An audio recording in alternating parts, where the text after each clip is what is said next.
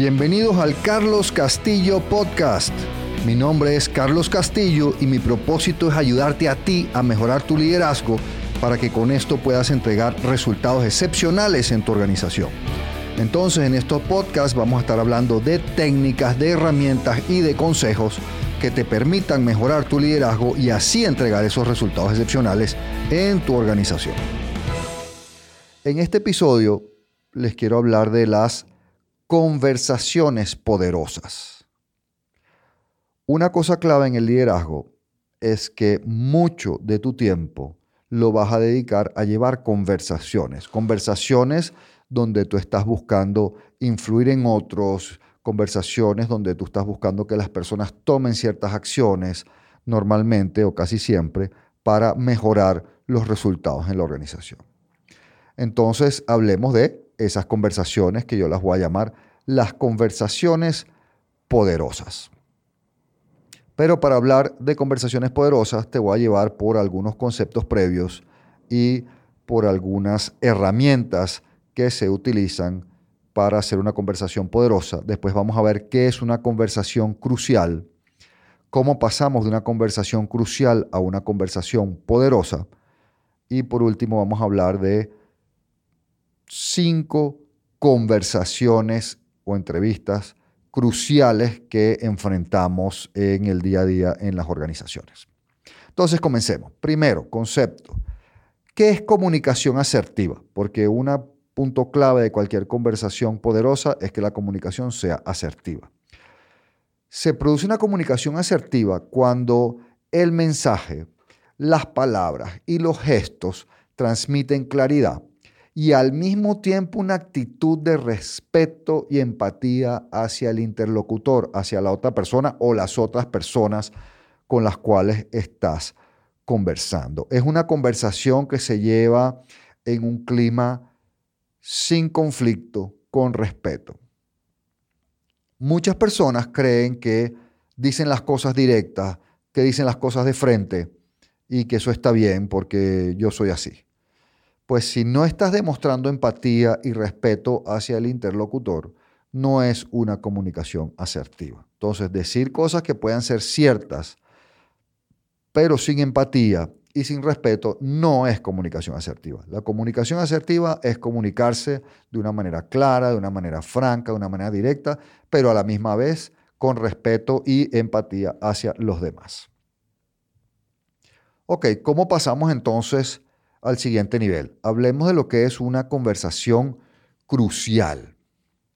Una conversación crucial es una conversación donde normalmente hay tres grandes factores. Uno es diferencias de opinión.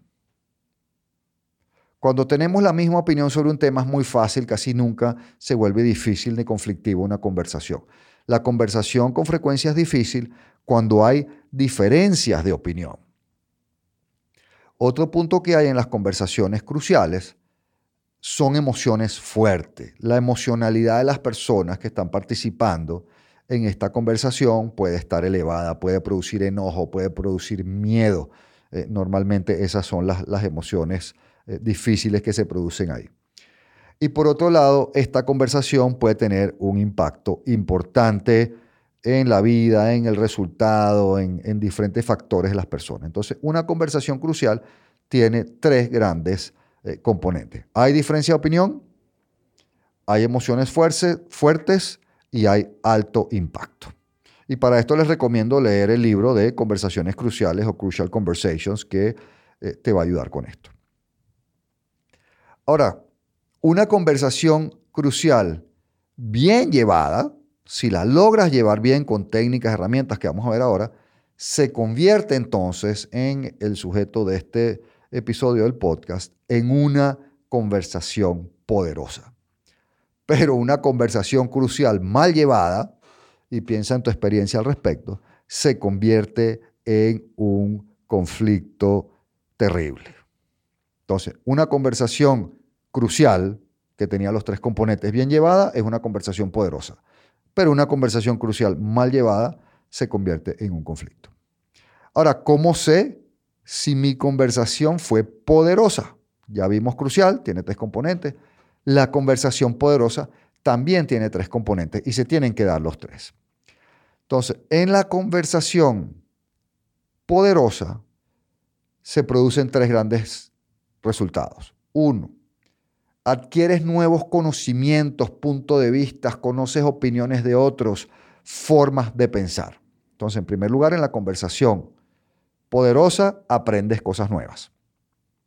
Segundo punto, en la conversación poderosa avanzas, ejecutas, decides, destrabas, resuelves problemas, alineas el desempeño de las personas, aclaras temas. Entonces, en una conversación poderosa, avanzas. Y tercero, en una conversación poderosa, mejoras las relaciones con las personas. En una conversación poderosa, la relación, la confianza, la buena voluntad, la cooperación salen fortalecidas. Para que la conversación sea poderosa, tienes que tener estos tres componentes. No hay un orden de prioridad, no uno más importante que otro. Se tienen que producir los tres para que tu conversación pueda ser poderosa. Entonces ahí estamos hablando pues de temas teóricos. Ahora entremos en algo un poquito más práctico. ¿Cuál es la herramienta clave, la herramienta fundamental, la más importante que te va a permitir a ti tener conversaciones poderosas? Pues esa herramienta es lo que yo llamo la pregunta poderosa. ¿Cuáles son las características de una pregunta poderosa? Pues la pregunta poderosa en primera instancia es una pregunta abierta. ¿Qué quiere decir que la pregunta es abierta? Que no puede ser respondida con un sí y un no. Por ejemplo, si yo te pregunto, buenos días, ¿te sientes bien hoy? Yo puedo responder sí, no. Pero si yo te pregunto, buenos días, ¿cómo te sientes hoy?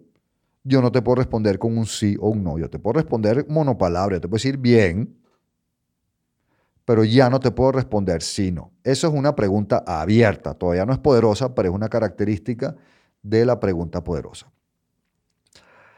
El segundo punto clave es que la pregunta poderosa es una pregunta bien pensada, bien planificada, bien alineada y relevante al propósito de tu conversación. Es una pregunta corta y específica. Es planificada, alineada, ordenada. Entonces esas preguntas tipo, tenemos un problema en la empresa, en la organización, y esas preguntas abiertas de tipo, ¿y tú qué opinas de la situación? Son preguntas que pueden derivar en respuestas que no son pertinentes. Entonces es abierta, pero no es suficientemente planificada, ordenada. Una pregunta interesante sería, ¿y tú qué opinas de esta situación con el vendedor que no está cumpliendo su ruta asignada? Entonces la pregunta es abierta, pero a la misma vez es específica y está alineada con el propósito de la conversación del tema que tenemos que atacar, resolver. Algunas otras características simples de las preguntas poderosas es que no realizan sugerencias y no hay condiciones. Entonces las preguntas de, oye, ¿tú crees posible llamar al Señor y decirle tal cosa? Eso es una pregunta sugerente. Entonces, si bien eh, eh, es cerrada, ni siquiera es abierta, pero es una pregunta con una sugerencia adentro. Entonces, no es una pregunta poderosa. Las preguntas poderosas también son cortas, simples, sencillas, directas, evitan amplios tecnicismos y jergas. Lo otro es tener cuidado de no meter varias preguntas en una sola, es hacer una sola pregunta a la vez. Pero el punto quizás más importante después de que sea abierta y planificada de una verdadera pregunta poderosa es que una pregunta poderosa busca comprender, busca entender la situación. Y es muy interesante que, em, y eso es a través de la inteligencia emocional, que es un tema per se, cuando yo te hago una pregunta para comprender, tú lo percibes claramente. Pero cuando yo te hago una pregunta para atacar, una pregunta para descalificar, una pregunta para hacerte ver mal, tú también lo percibes claramente. Y la otra pregunta que es muy mala y que uno lo percibe claramente es la pregunta que muchos hacen para obtener una respuesta específica.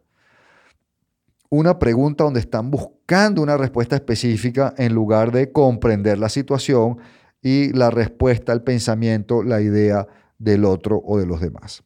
Entonces las buenas preguntas poderosas son abiertas, son bien planificadas, alineadas, pensadas y buscan comprender. Esto es toda una habilidad que hay que dedicarle eh, bastante esfuerzo a desarrollarla. Entonces les voy a dar algunos ejemplos de lo que puede ser eh, una pregunta eh, no poderosa y una pregunta poderosa. Entonces imagínate que tú tienes un amigo que, em, que fuma y en tu opinión debería dejar de fumar. Entonces ya tenemos una diferencia de opinión, con lo cual puede ser una, una conversación crucial y tú le preguntas, oye, ¿y tú por qué no dejas de fumar?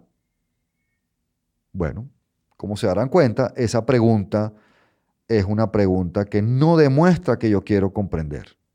Es abierta, es corta, es alineada, pero no busca comprender. Entonces, esa pregunta lo más probable es que lleve a un conflicto con el interlocutor.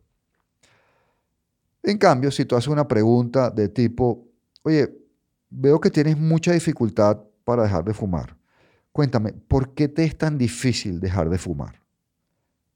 Entonces, como ven, sobre todo mi tonalidad, utilizando casi las mismas palabras, mi tonalidad, mi forma de hablar, fue muy diferente y transmite que yo quiero comprender lo que estás diciendo. Y em, en estas conversaciones poderosas, entonces ya vimos lo que es la herramienta clave. Es una herramienta importantísima desarrollar. Quizás veramos otros, eh, escucharemos otros episodios donde hable de las preguntas poderosas, porque es la habilidad de liderazgo más poderosa que hay. Hacer preguntas poderosas. Es una habilidad increíble cómo te ayuda a liderar, a influir en otros sin tener que estar argumentando y convenciendo y empujando tus puntos de vista. Es herramienta sumamente poderosa.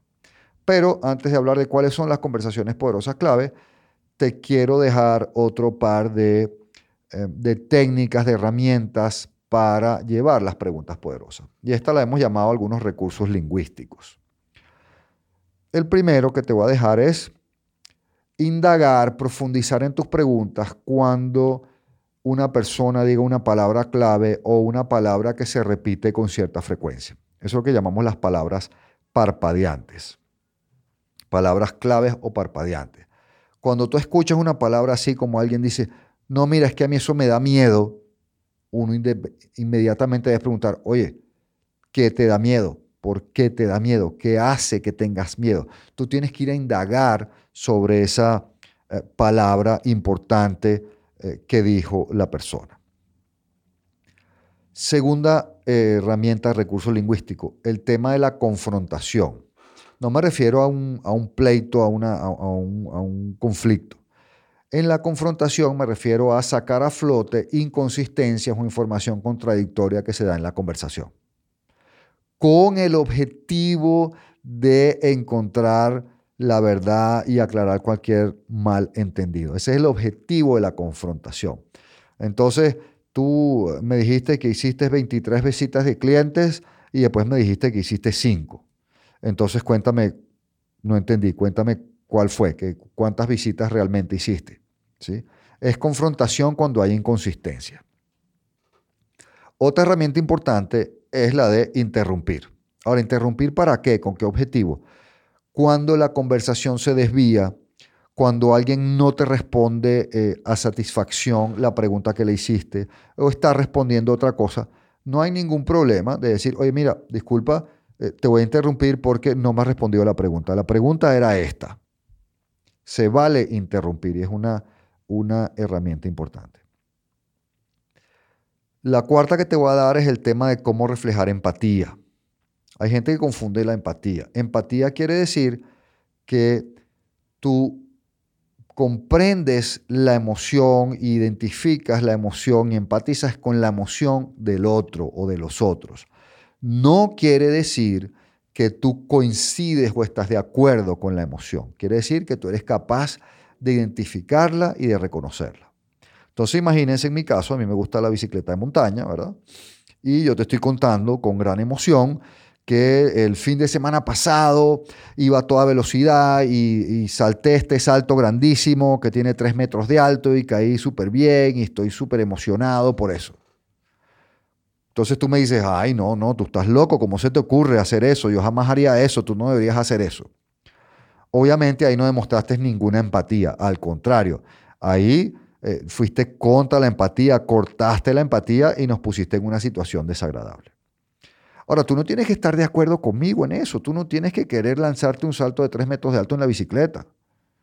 Pero tú puedes decir, oye, se nota que te encanta montar bici, se ve que te divierte muchísimo, qué bueno, qué cool que lo puedas hacer. Me da mucho gusto ver que tengas un hobby que te encanta.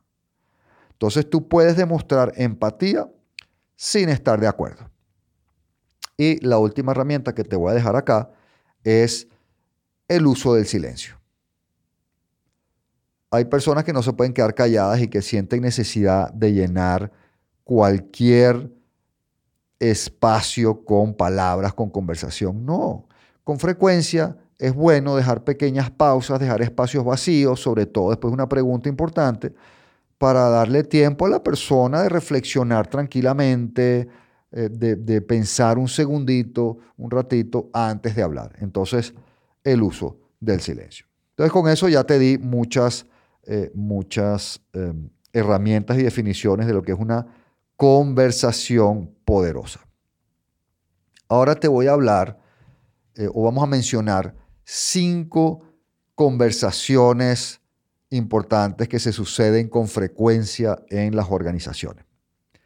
Una es la conversación de desarrollo, donde yo me siento con una persona a identificar, a acordar sus fortalezas, sus debilidades, sus áreas de desarrollo y establecer un plan para que obtenga los conocimientos y desarrolle las habilidades que requiere para mejorar su desempeño. Esta casi siempre debe ser una conversación poderosa y casi siempre es una conversación crucial. Después está la conversación para resolver problemas. Hay un problema en la organización, en el departamento, en el área. Hay algún problema y tenemos que reunirnos, sentarnos a platicar, a, conversar para resolver este problema. Esa es la conversación para resolver problemas. Normalmente también es una conversación crucial y como vimos, si la llevas bien, se convierte en una conversación poderosa. Después está, se parecen pero no son iguales, la conversación sobre el desempeño, sobre el resultado, de una persona o de un equipo de personas. Y esa es la conversación sobre desempeño. De nuevo, normalmente tiene todas las características de una conversación crucial y si la llevas bien, se convierte en una conversación poderosa.